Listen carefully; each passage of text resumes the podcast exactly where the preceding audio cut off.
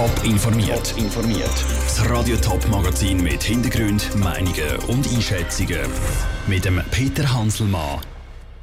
Ich denke, es ist für die Region Schaffhausen doch ein bedeutender Schritt eigentlich für die nächste Generation. Was der Tod vom FC Schaffhausen Präsident vom Agnello Fontana für die Region Schaffhausen bedeutet und was es für einen Verein heißt, der Tod von Agnello Fontana, das ist ein grosses Thema in dem Top informiert. 27 Jahre lang ist der Agnello Fontana der Chef vom FC Schaffhausen. Gestern ist er im Alter von 71 gestorben, das hat heute der FC Schaffhausen mitteilt. Schon länger ist er krank.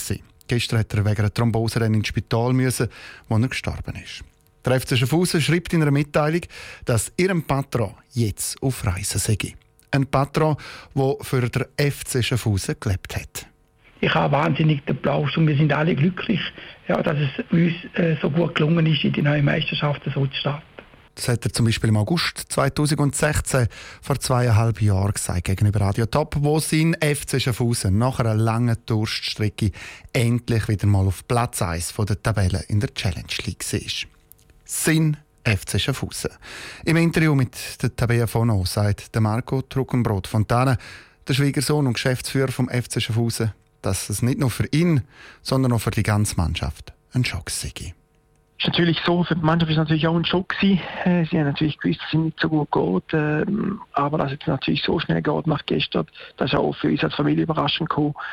Und es ist natürlich klar, dass äh, die Mannschaft einen gewissen Schock hat. 2017 ist ja ein Herzensprojekt vom Herrn Fontana eröffnet worden, der Lipo Park. Können Sie sich daran erinnern, wie das war für ihn? Er war sicher sehr stolz auf das. Ja klar, ich meine, er ist ja dort damals schon nach einer schweren Operation, hat dann können im Februar 17 seinen Lipo Park sozusagen eröffnen. Es war für ihn natürlich ein äh, riesiges Projekt mit äh, sehr viel Willensstärke verbunden und Willenskraft vor allem wo sämtliche Kritiker des Besseren belehrt, dass man das auch in Schaffhausen kann machen und äh, das ist natürlich etwas, wo nicht nur ihn prägt hat, sondern die ganze Region, der ganze Kanton Schaffhausen äh, prägt hat. Und er hat sich ja bei diesem Projekt sehr fest müssen durchsetzen Kann man sagen, das hat ihn auch sonst als Person ausgezeichnet, dass er jemand war, der seine Ideen durchgesetzt hat? Es ist klar, Daniele Fontana ist ein Unternehmer durch und durch. Er hat seine Vorstellungen gehabt, wie etwas muss laufen muss und äh, er hat auch die, dementsprechend die Sache so durchgezogen. Aber bei all dem hat er nie seine Familie vergessen und vor allem nie hat er sich als Person im Vordergrund gestellt, sondern hat immer der andere die Lobbeere ernten lassen und hat dafür gesorgt, dass andere könnte sich verwirklichen. Der Herr Fontana hat natürlich jetzt eine grosse Lücke hinterlassen beim FC Schaffhausen. Können Sie schon etwas sagen, wie geht es jetzt weiter? Es ist so, dass der Fabio Fontana, sein Sohn und ich als Schwiegersohn natürlich schon sehr, sehr viel gemacht haben. Jetzt schon in der Zeit, wo er krank war. Wir haben klar noch immer wieder mal um Rat gefragt und so, das ist klar gewesen. Aber mehrheitlich haben wir das schon geleitet und ich denke, wir denken dass das in der nächsten Zeit so wird weitergehen. Es ist aber klar, dass die äh, Investorensuche nicht abgeschlossen ist, von Daniela Fontana angekündigt hat. Auch dort würden wir natürlich im äh, Geist von Daniela Fontana das dementsprechend weiterführen. Marco Truckenbrot Fontana, der Geschäftsführer und Schwiegersohn im Gespräch mit Tabea Fono zum Tod vom FC Schaffhausen Präsident Agnello Fontana. Der Tod von Agnello Fontana, das ein Verlust für die Stadt Schaffhausen. Das sagt der Schaffhauser Stadtpräsident Peter Neukomm. Es ist sicher ein Ende von einer Ära. Er hat ja den Verein sehr patriarchalische Anführungs- und Schlusszeichen geführt. Er war ein Aushängeschild vom Verein über viele Jahrzehnte. Wenn er jetzt nicht mehr da ist, dann fehlt sicher eine wichtige Figur künftig im äh, Sportbereich in der Stadt Schaffhausen. Ausführliche Informationen zum Leben von Aniello Fontana gibt es auf toponline.ch. Sie hätten Unkraut im Stadtpark. Sie rasen mit heulenden Sirenen durch die Stadt, wenn es zur Wintertour brennt. Oder sie pflegen Seniorinnen und Senioren in einem der städtischen Altersheimen. All die Gärtner, Feuerwehrmänner, Krankenpfleger und andere Angestellte arbeiten für die Stadt Winterthur. Aber nur zwei von drei städtischen Angestellten sind zufrieden mit ihrem Job zu Winterthur. Was sich muss ändern, im Beitrag von Sarah Frattaroli. Die Stadtverwaltung ist der grösste Arbeitgeber zu Winterthur. Mehr als 3000 Leute arbeiten dort. Und die Angestellten von der Stadt Winterthur sind zufriedener als auch schon. Das zeigt die neueste Personalbefragung von der Stadt.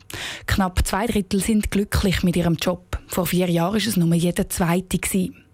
Ein Grund zum Jubeln sagt der Wert aber nicht, findet Georg Munz von der Gewerkschaft VPOD. Ich möchte jetzt nicht sagen, dass es ein gutes Ergebnis einfach per se ist und dass man kann sagen, es ist alles Friede, Freude, Eierkuchen. Es ist sicher besser und auch, weil jetzt die vielen Sparprogramme von der Stadt Winterthur es eng gefunden haben. Es gibt aber nach wie vor einzelne Elemente von dieser Umfrage, die wirklich sehr besorgniserregend sind und die schon fast alarmierend sind. Zum Beispiel bei der Gesundheit. In der Umfrage sagen immer mehr Stadtangestellte, sie hätten Kopfweh oder Schlafstörungen. Darum fallen die Leute auch immer häufiger aus, warnt der Georg Munz. Jetzt bräuchte es dringend Massnahmen. Dass man aus dem Sparmodus wieder rauskommt und auch dort, wo es Vakanzen gibt, die Vakanzen wieder auffüllt, dass man anschaut, dort, wo es halt wirklich viele Krankheitsausfälle gibt, auch prüft, sind eigentlich die Ressourcen, die wir da gesprochen haben, wirklich noch adäquat für die Aufgaben, die die städtischen Mitarbeitenden leisten Sprich mehr Angestellte und mehr Lohn. Weil beim Lohn geht die Stadt Winterthur als Arbeitgeberin klar durch. Nicht einmal die Hälfte der Mitarbeiter sagt in der Umfrage, dass sie mit ihrem Lohn zufrieden sind. Der Beitrag von Sarah Frattaroli. Und natürlich hätten wir gerne noch mit dem Winterthur Stadtpräsidenten Michael Künzli mit den Forderungen der Gewerkschaften konfrontiert. Er hat am Vormittag aber keine Zeit für ein Interview gehabt.